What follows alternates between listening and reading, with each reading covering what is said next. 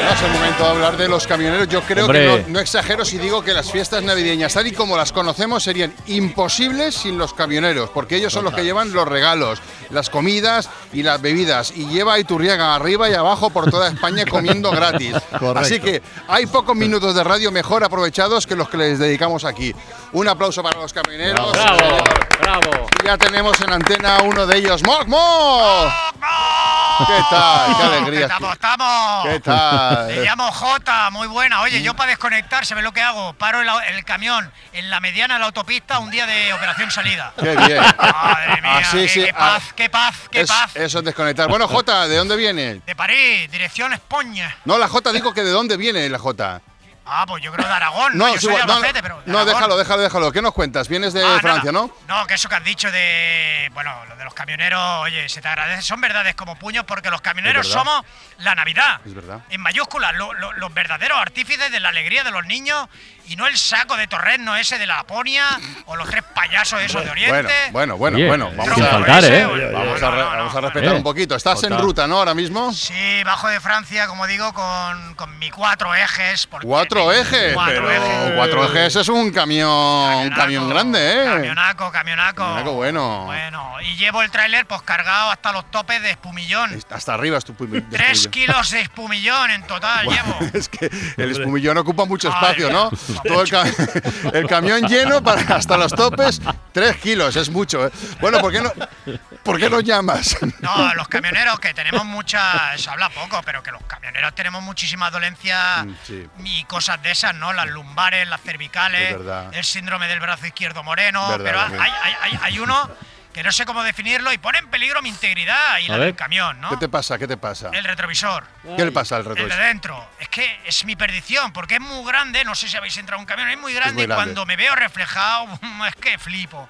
¿Flipas Flip. contigo? Sí, sí, sí. Me veo ahí conduciendo ese bicharraco en cuatro ejes. Y es una pasada, me molo mucho. Y ahí con la gorra para atrás, el chaleco, la camiseta, los tatus, la esvástica. Y me quedo estasiado, ¿no? Mirándome y, y pierdo de vista la carretera. Bueno, bueno, bueno, cuidado, cuidado con perder de vista la carretera, Es tío. que no, no, no, no puedo evitarlo. Y si algún compañero pues le pasa lo mismo, tiene alguna idea de cómo solucionar este tema, pues que sería genial, ¿no? Porque Vale, es sería genial. Vale, pues, eh, pues muchísimas gracias, Jota, y a ver si nos Ah. llama algún compañero. Que cuidadito con la carretera. Yo creo que ya tenemos a otro, ¿sí? Hola, compañero Mocmon. ¿Qué tal? ¿Qué Mocmon, ¿qué cuentas? Ah, la pues mira, yo sobre lo que pasa al, al compañero este que acaba de llamar. Sí. Ah, el justo el que ha llamado antes, Eh, ¿eh? Jota, No, Jota ha llamado antes, Jota, vale, sí. Mm. La obsesión con mirarse al espejo, esvástica. Bueno, está claro, yo eso le llamo narcisismo. ¡Oh! ¡Oh! Buen juego de palabras. Sí, sí. Oye, no me has dicho tu nombre. Juanma López Piedraíta. ¿Vale? Vale. ¿Y qué está?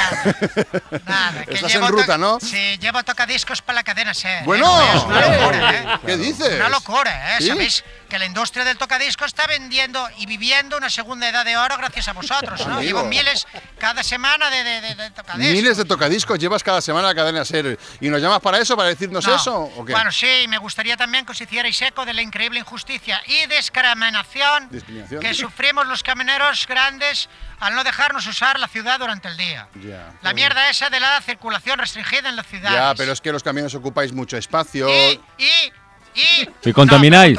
Ya, y, claro. Y, y somos menos que vosotros con vuestros coches y motos, no contaminan, Ya. no ocupan espacio. Ya. Me avergüenza que, le- que los monstruos se muestren de día. Ya. O sea, no, lo pregunto. Sí, sí, no, no, ya está, te he entendido también. Pero a ver, una cosa No, que. porque, pero es porque que. te- ahora los nervios de. Normal, "Eh, normal". contamináis, me ha puesto nervioso. sí, Ya, señor. normal. Es que, a ver, No, esto so- se hace- somos humanos, copos. Sí, lo sois, pero es por la movilidad, los vehículos grandes, digamos, que entorpecen la movilidad. Entorpecen, ah, ah, que somos molestias, ¿no? Mm. ¿Vale? ¿No, ¿No os parece tanta molestias cuando os llevamos los yogures que os coméis, Es o las gorras para taparos la calva, Ya. o los pañales para que vuestros bebés caguen encima? Ya. Ya, ya. ¿vale? Los compañeros de Amazon están en huelga Sí, y ha muerto con ellos. Pero el día que todos, os transportistas, dejemos de llevaros cosas, ríete de las 10 plagas de Egipto, Vale. ¿vale? Egipto, Una huelga de camioneros sería el fin de la civilización. verdad, eso es verdad. ¿Habéis visto The Walking Dead? Sí, sí, ¿Eh? hemos comentado. Que comentabais antes, empezó con una huelga de camioneros. Eso no lo sabía, ¿vale? ¿ves? Y dicho esto,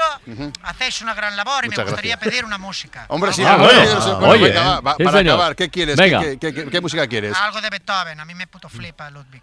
Ludwig, a ver si tenemos algo de Beethoven. Mira, ¿esta te gusta o qué? Sí, serviría de transición para Iturriaga, ¿no? ¿Sí? Para una de sus típicas preguntas. Famoso perro de cine que compuso la quinta sinfonía. Vale, sí, sí. Se la ponte, que esta es buena. Apúntate esa Iturriaga. Gracias, camionero Mocmo. Bueno, Adeu. Ahí, adeu. Ser podcast.